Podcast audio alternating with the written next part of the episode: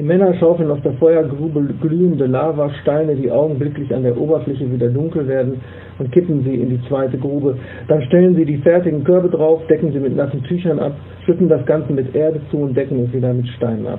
Große Dampfschwaden steigen auf. Eine Bodensauna für Nahrung. Schreiben und Leben, dein Weg zum eigenen Buch. Recherchieren wie die Profis. Ein Gespräch mit Oliver Uschmann. Hallo Oliver. Hallo Andreas. Ich freue mich sehr, dass du dabei bist. Du bist ja Autor zahlreicher Bücher, Romane und Sachbücher, bist bekannt geworden durch die Hartmut und Ich Romane und hast in allen großen Publikumsverlagen Bücher veröffentlicht und deshalb bist du prädestiniert für dieses Thema und ich freue mich, dass du mit uns darüber sprichst. Ja, ich auch. Genau, und du hast einen ganz tollen Ausschnitt ausgewählt als Intro. Was hat es denn damit gerade auf sich? Ja, das war jetzt tatsächlich äh, ein Ausschnitt aus, aus Erdenrund, dem sechsten Teil von Hartmut und ich. Ein Abschnitt von meiner Frau äh, aus der Sicht der Figur Susanne, die in Neuseeland auf Reisen ist, ja, und dort ein traditionelles Hangi erlebt, also das örtliche Essen. Und äh, es ist so, dieser Ausschnitt, obwohl wir recherchiert ist, unser Thema ist ja Recherche, ähm, und wir nicht in Neuseeland waren, haben Menschen, die in Neuseeland waren, äh, fest gedacht nach dem Lesen, äh, wir waren da auch. Nicht? Und daran kann man sehen, äh, was gute Recherche bewirken kann. Dass man sogar Orte so wiederzugeben imstande ist, ähm, als wäre man da gewesen. Hm, das, also ich hatte mir so als erste Frage überlegt, wie wichtig ist denn dann die Recherche? Und du hast ja jetzt schon implizit geantwortet, verdammt wichtig. Ja, die Recherche ist äh, überaus wichtig für die Stimmung, für die Atmosphäre, für die Glaubwürdigkeit, aber auch dafür, dass der Plot sich dann teilweise wie von selbst ergibt, wenn man äh, gut recherchiert. Weil durch die ganzen Details, die man herausbekommt, wird natürlich äh, alles viel lebendiger, äh, Figurenmotivation plausibler und, und, und. Ne? Also unabdingbar. Mhm. Okay, bevor wir äh, näher dazu den, zur Frage einsteigen, wie das bei Romanen aussieht, vielleicht erstmal so allgemein. Du hast ja ganz unterschiedliche Bücher schon veröffentlicht. Wie unterscheidet sich die Recherche zum Beispiel im Sachbuchbereich von der Recherche bei Romanen? Ja, also im Sachbuchbereich ist es ja eher so ein Gefühl, wie wenn man äh, eine Magisterarbeit schreibt, nur dass man es hinterher dann in verständlicher Sprache wiedergibt. Äh, und da geht es natürlich die Quellenrecherche viel genauer. Ja, du musst ja dann auch deine Quellen angeben und dann wühlt man wieder wie früher in, in Bibliotheken, digitaler wie realer Art und ist halt sehr gewissenhaft. Ne? Außer man schreibt so ein Diskursbuch und da ist natürlich dann so, dass man, um seine eigene These gewinnen zu lassen am Schluss, äh, sich, wie man im Ruhrgebiet sagt, alles so macht, äh, was nicht passt, wird passend gemacht. Ja? So, während beim Roman die Recherche ja schon sachlich muss auch alles stimmen. Aber da wühlt man sich ja nicht durch 100.000 Fußnoten, sondern versucht eher äh, zum einen äh, die, die Stimmung äh, zu unterstützen und zum anderen gewisse Berufe oder örtliche Details oder Milieus äh, so, so richtig wie möglich wiederzugeben. Also wenn du zum Beispiel, als, als Beispiel, äh, wenn, wenn man Jugendsprache der Gegenwart äh, wiedergeben möchte, ist das letzte, wo man nachgucken sollte, das Lexikon der Jugendsprache. Mhm, ja? lieber die große Pause, das wäre ein guter Die große Pause, Recherche. genau. Und die Nachbarschaft. und, und diverse YouTube-Kanäle. Genau, der Lümmel aus der Nachbarschaft. Ja. Das, ne, Lümmel, das wäre dann so, so 60er Jahre wahrscheinlich. Ja, ja. Schon daneben. Habe ich geguckt damals. Also nicht damals, sondern als er dann wiederholt wurde Ach, in meiner Kindheit. Ne? Mit Peter Alexander, die ah, Lümmel aus der ersten Bank. Ja, ah, ja, ja, ich erinnere mich vage. Genau. Naja, aber man könnte ja erstmal denken, ja, bei Sachbüchern hast du es geschildert, man muss sich durch Bibliotheken wühlen, dass man bei einem Roman vielleicht gar keine Recherche braucht. Ja, da kann man ja eigentlich auch einfach nur so schreiben. Würde das auch funktionieren? Also bei einem Roman ohne Recherche, ganz ohne Recherche vorzugehen, äh, geht noch am ehesten, wenn man ausschließlich seine äh, Biografie mhm. verwurstet, mhm. weil man ja dann die Orte, ne, die Schule, das Stadtviertel, den Spielplatz, die verschiedenen Kneipen und was immer da vorkommt, wirklich genau kennt. Aber selbst dann würde ich empfehlen, die Erinnerungen aufzufrischen und sozusagen Privatrecherche zu machen, alte Fotos durchzuwühlen, alte Tagebücher, was immer man hat weil man sich ja auch falsch erinnert. Mhm. Es gibt, es gibt äh, ja mehrere Romane, die in meiner Geburtsstadt äh, spielen äh, wo ich mir dann immer sicher war, und meine Frau sagt immer, wenn du dir sicher bist, dann guck nochmal nach, wo dann wirklich 15-Jährige, die jetzt in Wesel leben, ja. gesagt haben, ja Hammer, beim Gegenteil von oben, wenn der da am Mölderplatz lang geht und dann die nächste rechts, das ist aber eine andere Straße, als da steht. Und dann hat bei Google Earth nochmal geguckt und in der Tat, da kommt dann noch eine Straße davor. Das heißt, man erinnert ja sogar seine eigene äh, Ursprungsstadt manchmal falsch. Mhm. Also ganz ohne Recherche geht es nie. Aber klar ist es ein Riesenunterschied, ob du wie John Irving über Uhrmacher schreibst und irgendwelche Leute, äh, mit denen du nichts zu tun hattest vorher, oder ob du einfach einen Adoleszenzroman schreibst und deine. Das kann ja auch im Prinzip des Romans. Ja, alles gut? Ja, ja, äh, ich habe Kaffee verschwunden. Danke. Ach. Du machst mich ganz kirre, würde meine Schwiegermutter sagen. Wenn du jetzt ich wärst. Augenblick eben. Ich muss das Größte, das Größte aufmischen. Ja, alles gut, alles gut. Ja. Wenn man über die unterschiedlichen Genres spricht, in denen unterschiedlich viel Recherche notwendig ist, dann hast du gerade schon die Autobiografie genannt, in der es vielleicht möglich sein kann, sogar ganz ohne Recherche zu arbeiten. Wenn du so durchgehst, was meinst du, was steht am anderen Ende der Skala? Wo ist besonders viel Recherche notwendig? Also wenn die Autobiografie an dem Ende der Skala steht, wo man wenig recherchieren muss, dann steht am anderen Ende der Skala äh, bei, bei Belletristik äh, einmal der, der Politthriller und der, der Wirtschaftsthriller. Also gibt ja nichts Schlimmeres, als wenn Leute über Börse, Anwälte, Waffenhandel und ähnliches schreiben, ohne recherchiert zu haben. Dann kommen ja nur klischeehafte Pappkameraden dabei herum. Historischer Roman steht natürlich auch am anderen Ende der Skala, weswegen die Bestsellerautoren in dem Bereich ja Leute anstellen, die für sie recherchieren, ne, um Zeit mhm. zu sparen. Ähm, durchaus aber auch sowas wie Milieuroman. Also man kann ja jeden Sonntagabend beim Tatort sehen, was für ein hölzerner Mist dabei herumkommt, wenn Menschen ein, ein Milieus darstellen, irgendwelche Subkulturen ohne wirklich undercoverartig in dieser Subkultur unterwegs gewesen zu sein. Und auch noch am anderen Ende der Skala steht der Reiseroman, weswegen ich ja hier äh, eingangs unseren Erdenrund-Roman äh, zitiert habe und die äh, Meisterin der Recherche in Deutschland, Silvia Witt, meine Frau, die eben schafft, über Neuseeland so zu schreiben, dass Neuseeland bereisende Menschen denken, wir wären auch da gewesen. Das steht so auf der ja, bei Fiktion. Wenn man jetzt noch Sachbuch dazu nimmt, steht das natürlich noch weiter am Ende der Skala, weil ja nichts Peinlicheres wäre, als wenn du bei einem Sachbuch ähm, oberflächlich recherchierst und dann äh, lauter Unsinn behauptest. Genau, aber wir, wir sind ja schon bei der Belletristik ja. quasi angelangt. Ja. Wie, wie ist das denn deiner Frau gelungen, dieses Meisterwerk? Bitte? Ohne also, wie da meine, gewesen zu sein? Ja, sie, sie, ist, gelungen, so ist meiner Frau gelungen. Sie, sie hat äh, sehr intensiv recherchiert, sprich äh, nicht auf Wikipedia, sondern zum Beispiel in, in Blogs, ja, äh, wo Menschen, die in, intensiv Neuseeland bereist haben, dann äh, vielleicht nicht gut, ja, schriftstellerisch gut, aber eben sehr detailreich darüber schreiben, was sie erlebt haben, beispielsweise. Mhm. So, dann kann man hingehen, also Blogs aller möglichen Sprachen und aller möglichen äh, Levels. Dann kann man hingehen und äh, ich meine, Google Earth ist, ist ja für Schriftsteller auch ein Traum.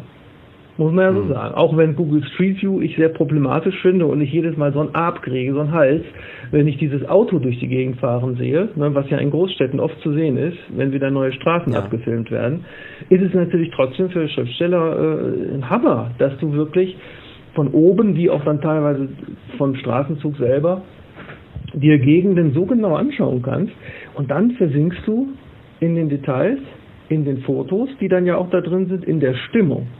Ich hatte zum Beispiel, manchmal gucke ich einfach so aus Spaß auf Google Earth irgendwelche Gegenden. Ich war neulich, bin ich die ganze Landstraße, na, Nummer ist mir entfallen, in der texanischen Provinz bin ich so eine Landstraße abgefahren. Hm, hm. Und habe mir da einzelne Orte angeguckt auf Google Earth, ohne jetzt Recherchegrund, einfach nur aus Spaß.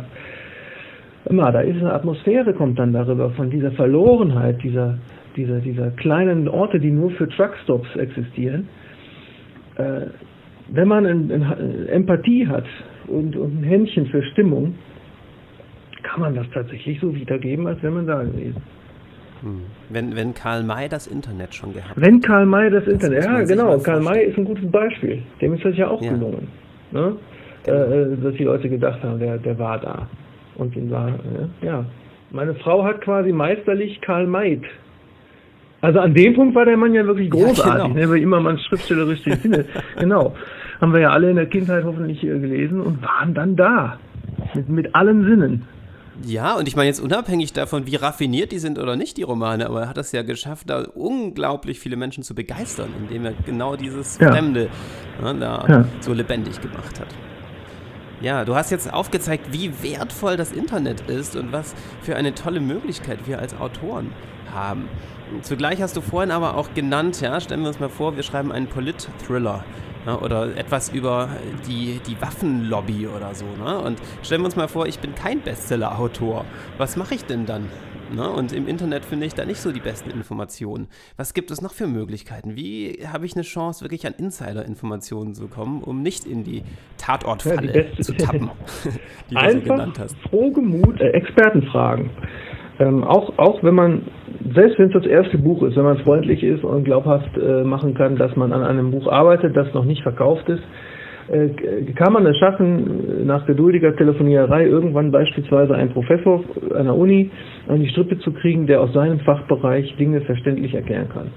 Und die freuen sich auch manchmal, dass ihr Wissen dann benutzt wird für irgendwas außerhalb des akademischen Elfenbeinturms. Das ist zum Beispiel ein Tipp. Ja? Einfach Professoren anrufen und anmelden und irgendwann hat man einen, der setzt sich ein paar Stunden mit einem hin. Oder wenn es um bestimmte Berufszweige geht, erstmal auch das eigene Netzwerk sich bewusst machen. Jeder hat ein riesiges Netzwerk. Man kann sich auch einfach mal hinsetzen, abseits von Internet und auf einer großen Tafel oder so, alle Menschen aufmalen, die man kennt, mit so Baumverzweigungen und dabei schreiben, was sie für Berufe ausüben, in welchen Bereichen die sich auskennen, weil sie vielleicht Segler sind oder Angler oder Jäger oder was weiß ich. Dann wieder Leute, die die kennen. Und dann wird man irgendwann feststellen, boah, ich kenne ja aus, aus sehr, sehr vielen Bereichen Menschen. War mir gar nicht bewusst. Und dann kann man eventuell auch, hat man schon jemand an der Hand, der sich insiderartig in etwas auskennt. Man kann darum bitten, äh, Leute mal zu begleiten im Arbeitsalltag ja, natürlich nicht völlig Fremde, aber man wird über drei Ecken in der Verwandtschaft schon einen LKW-Fahrer oder einen Fliesenleger oder äh, vielleicht sogar einen Polizisten äh, äh, kennen, äh, der dann sagt, okay, dann und dann kannst du dir das mal von nahem angucken. Man kann Feuerwehrführungen plötzlich privat äh, bekommen. Alles Mögliche, ja. Man kann sich mit Anwälten und, und Wirtschaftsmenschen zusammensetzen und sagen, warum äh, ist das so toll, wieso bist du das geworden, äh, wie geht es vor Gericht wirklich zu im Vergleich zu den Klischees von, von Fernsehserien und so weiter. Also man hat oft ein viel größeres Netzwerk, als man denkt. Und da wird deutlich, wie unglaublich lebendig und vielschichtig die Schriftstellerei ist. Ja, hat ja immer noch so den Ruf, dass es so eine einsame Tätigkeit ist. Ja, so, wenn man mal nee, auf gar keinen Fall. Ja. ja wie, wie lebendig und wie viel man mit Menschen zu tun haben ja. kann. Wenn man nochmal so an die Insider-Informationen denken und du gesagt hast, wir können versuchen, mit Experten zu sprechen, hast du da im Laufe der Zeit Gesprächsstrategien entwickelt oder Erfahrungen gemacht, wo du sagen kannst, das sind Tipps, wie das besonders gut klappt oder man die Chancen erhöht, dass man da Insider-Informationen bekommt? Ja, also aufrichtiges Interesse äh, schmeichelt Leuten immer. Mhm. Ja? Und dann also wenn du jemanden interviewst und der merkt, da geht nicht darum, in die Pfanne gehauen zu werden, sondern da ist einfach aufrichtiges Interesse an, an, an seiner Lebenswelt, dann wird der erzählen, erzählen, erzählen, weil das natürlich, ja, wie gesagt, schmeichelt. Ne? Natürlich selbst vorher ein bisschen recherchieren und sich die ganzen offenen Fragen aufschreiben, die man hat. Mhm. Bei uns war mal so privat, war gar nicht Recherche, dass wir äh, unsere Katze in eine sehr komplexe Radiojodtherapie geben mussten mhm. zur Heilung der äh, Schilddrüse. Und danach war die noch eine Zeit lang in Quarantäne, mhm. war Radiojod, heißt er wird mit Radioaktivität gearbeitet, gibt bei Menschen das gleiche bei Schilddrüsentherapie. Und aber trotzdem sie dann aus der Klinik raus strahlte die noch nach, die Katze. Okay. Ja? Und wir durften nur mit ihr kuscheln mit, mit Röntgenwesten an. Ach, ja? ja?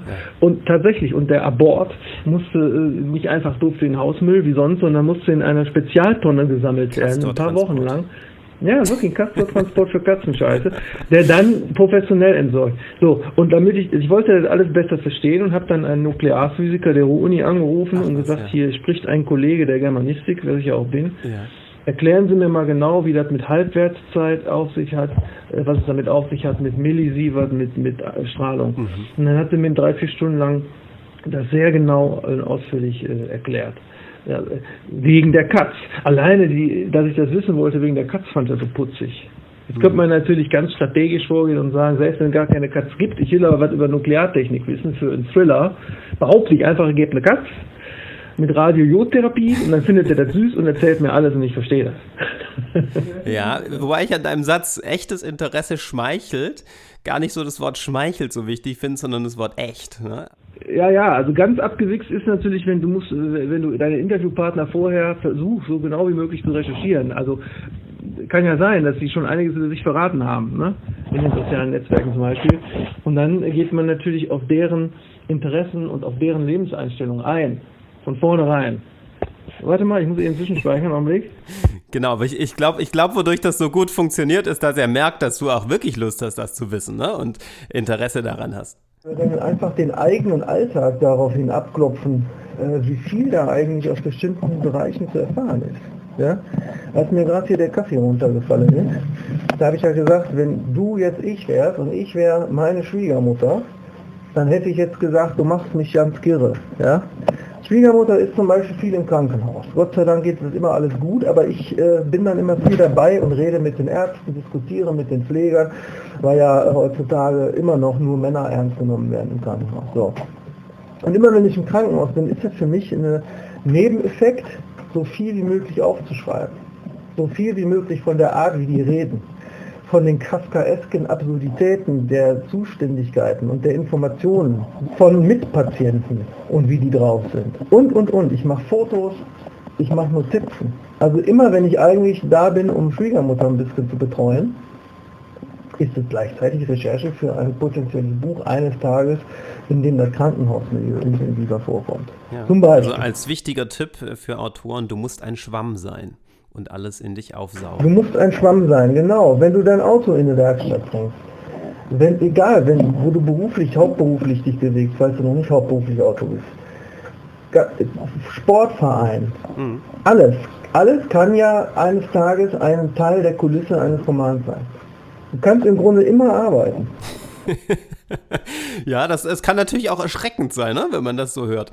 Ja, das ist natürlich auch eine Herausforderung, es abzuschalten. Aber dann hast du nie, du bist dann aber nie ja. genervt. Also äh, zum Beispiel in der Schlange stehen ist ja überhaupt nicht schlimm. Wenn du während du in der Schlange stehst, im Supermarkt oder im Amt oder was weiß ich wo, im Stau auch, wenn du währenddessen einfach deine Umgebung und deine Mitmenschen beobachtest und dabei schon wieder was abfällt äh, für Szenen in Büchern, dann kann dich nichts nerven. Dann gibt es kein ja. Warten mehr, weil jedes Warten ist automatisch Recherche. Genau, Recherche, wie sich Warten denn anfühlt zum Beispiel. Ja. ja. Und wenn wir uns aber trotzdem vorstellen, dass wir ganz genau gezielt an einen Ort gehen, weil wir jetzt unseren Roman in einem bestimmten Milieu, wie du gesagt hast, spielen lassen wollen oder an einem bestimmten Ort, wie kann das gelingen, da ein möglichst toller Schwamm zu sein, ein möglichst effektiver, der möglichst viel aufsaugt? Was könnten wir da tun, wenn das jetzt nicht nur zufällig stattfindet? Ja, so eine Ortsbegehung, äh, besonders wenn ich den Ort noch gar nicht kenne, äh, ist immer ähm, zum einen wirklich hunderte von Fotos zu machen, mhm. weil man erst hinterher beim Sichten der Fotos viele Details der Orte äh, begreift, die man beim Rumlaufen gar nicht so bewusst wahrgenommen mhm. hat. Ne? Also einfach draufhalten und die SD-Karte voll machen und hinterher die Fotos äh, auswerten. Dazu dann, nicht unbedingt gleichzeitig, sondern dann nochmal in aller Ruhe durch die Gegend laufen und alle Eindrücke ungefiltert aufs Diktiergerät sprechen oder eben aufs Handy. Alles, was man sieht, die Atmosphäre, auch alle fünf Sinne, wie, wie ein Ort riecht, welche Geräusche man da so hört, wie die Menschen sich da bewegen, wie die miteinander sprechen, ähm, auch Emotionen, die einem plötzlich hochkommen. Ne? Ob du in Düsseldorf bist oder in Belgrad oder in Köln oder in Skotra, ganz egal. Und dann hat man am Ende ein paar hundert Fotos und äh, was weiß ich, ein, zwei Stunden ungefiltertes Gerede von einem selbst auf dem Diktiergerät. Und das ist schon äh, eine Menge, die man dann entsprechend hinterher auswerten kann.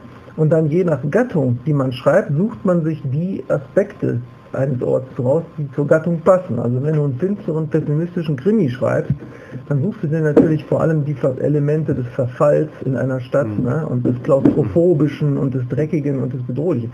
Und wenn du an dem gleichen Ort eine Komödie schreibst, dann suchst du dir natürlich die Elemente, die irgendwie absurd sind und komisch und witzig, zum Beispiel falsch geschriebene Ladenschilder oder sich Loriot-artig benehmende Menschen Und so kannst du halt je nach Gattung aus den unendlichen Möglichkeiten, die du da äh, hast, einen Ort zu beschreiben, die raussuchen, die zum Genre passen. Und das kann ja dann auch ein Teil schon der Recherche sein, wenn man da schon eine Ahnung hat, in welche Richtung das Buch gehen soll. Genau, richtig, genau. Wenn du schon vorher weißt, aha, ich schreibe hier so einen finsteren äh, Pessimismus, Krimi Noir, dann gehst du natürlich un unter dem äh, Gesicht. In die dunklen Dann Ecken. gehst du zum Beispiel, ja, dann gehst du auch eher Ja. abends Ja. oder nachts durch so einen Ort. Beispielsweise ja. auch noch ein Unterschied. Was geschieht denn nachts äh, an der gleichen Stelle? Äh, andere Dinge sicherlich als mittags um, um eins. Ja, absolut. So, außerdem mit Leuten ins Gespräch kommen vor Ort, Smalltalk machen mit, mit, mit äh, Kioskbetreibern oder Tankstellenpächtern oder Leuten, die im Café rumsitzen, Leuten, die auch Zeit haben zu reden. Ne? Das klappt natürlich nicht mit Supermarktkassierern oder so. Ähm, ne? so sowas. Was ich, zum Beispiel habe ich mal, meine Frau sagte mal, äh, als ich äh, auf Lesereise war, äh, bring mir mal was mit, was typisch für den Ort ist. Ne? Und manchmal weiß man ja nicht, was typisch für den Ort ist. Und dann habe ich Leute gefragt und dann haben die völlig gegensätzliche Dinge über ihre Heimatstadt erzählt. Ja, das, das sieht man auch, was da so also drin man muss ja gar nicht sagen, ich recherchiere ja. für irgendwas. Man kann ja auch irgendwie so einfach nur sagen, ich suche ein Souvenir, was Ja. typisch für den Ort ist. Dann kommt auch schon was interessant. Oder man kann sagen, äh, kennen Sie eigentlich den und den? Ähm, also man muss ja auch nicht unbedingt sagen, ich recherchiere Hm. für ein Buch. Man kann irgendeinen Form, man kann nach, nach, nach dem Weg fragen oder eben einfach irgendeinen Smalltalk anfangen und dann erfährt man ja auch schon einiges. Ja, toll. Also auch da gibt es Gesprächsstrategien, die das Ganze dann einfach und ähm, ja auch unterhaltsam ne, machen. Ja. Genau, genau. Man kann auch die Gesprächsstrategie Gruppenbildung anwenden. Und man kann, äh, wenn, du in Bochum bist, dann kannst du mit den Bochumern gemeinsam über die Wattenscheider lästern. Oder umgekehrt, ja. Fußball ist dann auch immer so ein gutes Stichwort, ne? Ja, Fußball, äh, Lokalrivalität, aber auch abseits von Mhm. Sport. Ja. Sogar ganze Stadtviertel unterscheiden sich ja schon enorm. Ja, absolut. Zum Beispiel Berlin, äh, Wedding äh, in Berlin hat ja nichts mit Charlottenburg zu tun zum Beispiel. Das stimmt. Ja, wunderbar. Das war ein Rundumschlag zum Thema Recherche. Ja, ich Ja. glaube, da kann man ganz viel mitnehmen. Noch eine kleine Abschlussfrage habe ich. Wie soll man das denn hinkriegen, wenn man nicht hauptberuflich Autor ist und nicht den ganzen Tag nur Zeit hat für seine Textideen und irgendwie beschränkte Zeit? Ja. Da ein paar Strategien. Ja, zum einen eben, indem man sein, sein Leben, das man sowieso schon lebt, damit kombiniert. Ne? Stichwort äh, in der Schlange stehen ist schon Recherche. Zum anderen eben, indem man mit äh, real existierenden Menschen spricht. Also man spart viel Zeit, wenn man sagt, okay, bevor ich jetzt 800 Seiten lese, spreche ich lieber ein paar Stunden mit jemandem, der sich auskennt. Weil der, der fasst natürlich das alles schon äh, griffiger zusammen. Ähm, äh, einfach nur äh, durch das Gespräch. Also da spart man eine Menge Zeit. Statt Lektüre, Gespräch mit Leuten, die sich in einem Milieu, in einem Beruf, in irgendeinem Bereich sehr gut Ja, auskennen. super. Also die Recherche ein wenig Mhm. ins Leben holen. Ja. Genau, die Recherche ins, ins Leben holen und, und wirklich echte Menschen Ja. fragen. Ne? Und äh, natürlich musst du dann, wenn du so ein Gespräch geführt hast, trotzdem alles das, was der Mensch dir erzählt hat, hinterher nochmal nachrecherchieren und überprüfen, ob das auch stimmt. Weil der kann sich ja auch vertun, der kann Interessen haben, bestimmte Absichten haben. Ne? Also das ist schon wichtig. Trotzdem ist so ein Gespräch erstmal schon mal äh, zeitsparender, als das alles trocken zu lesen. Ja, prima. Oliver, woran recherchierst du gerade oder schreibst du gerade? Gibt es so etwas, wo unsere Hörer sich drauf freuen können? Erscheint bald von dir wieder ein Buch? Könntest du da irgendwas anteasern? Ja, ja, also wir sind ja abergläubisch, meine Frau und ich. Das heißt also Sachen, die nicht in trocken, Sachen, die nicht in trockenen Tüchern sind, äh, werden nicht verraten. Aber man kann ganz abstrakt formulieren, dass es schon äh, äh, momentan auch wieder wichtig ist, äh, sagen wir mal, Erfahrungen zu verarbeiten, die man im Leben in bestimmten Milieus gemacht hat. Ja, so, das ist ja abstrakt genug. Ich habe es versucht. Ich habe versucht. Aber ne, ich werde auf jeden Fall deine, deine Ja. Seite verlinken und dann können die Hörer sehen, was du schon alles geschrieben hast und sich freuen, was dann da noch kommen mag. Ja, Vielen herzlichen Dank für das Gespräch. danke dir. Und an die Zuhörer viel Spaß beim Recherchieren und das Recherchieren schön ins Leben holen und bis zum nächsten Mal.